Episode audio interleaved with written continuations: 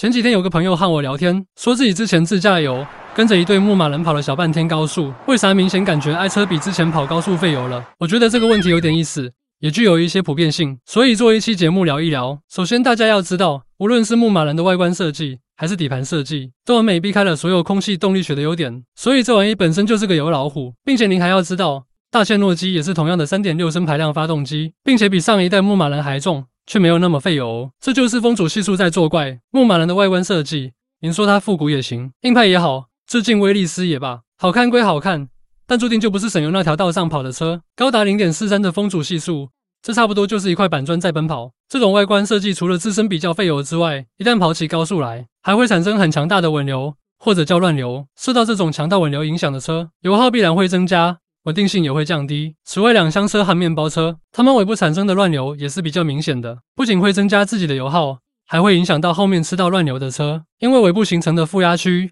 影响了空气的自由流动，所以对自己和对别人来说都会大大增加风阻。尤其高速行驶的时候，其实六成左右的动力都是用来克服风阻了。真正驱动汽车往前跑的动力没占多少，因为车速和风阻的关系是倍数增长的。比如一百千米每小时的风阻。就是五十千米每小时的四倍，所以风阻对于高速油耗的影响是非常大的。但无论牧马人的设计如何费油，都不是影响我这位兄弟油耗升高的最大因素。最直接导致他油耗升高的原因，是他没有与前车保持安全车距。如果遵照法规，距离前车保持两百米的安全车距，那多大的稳流都影响不到他。好了，本期节目先到这里。您对本期节目有啥想说的？欢迎评论区留言，咱们继续讨论。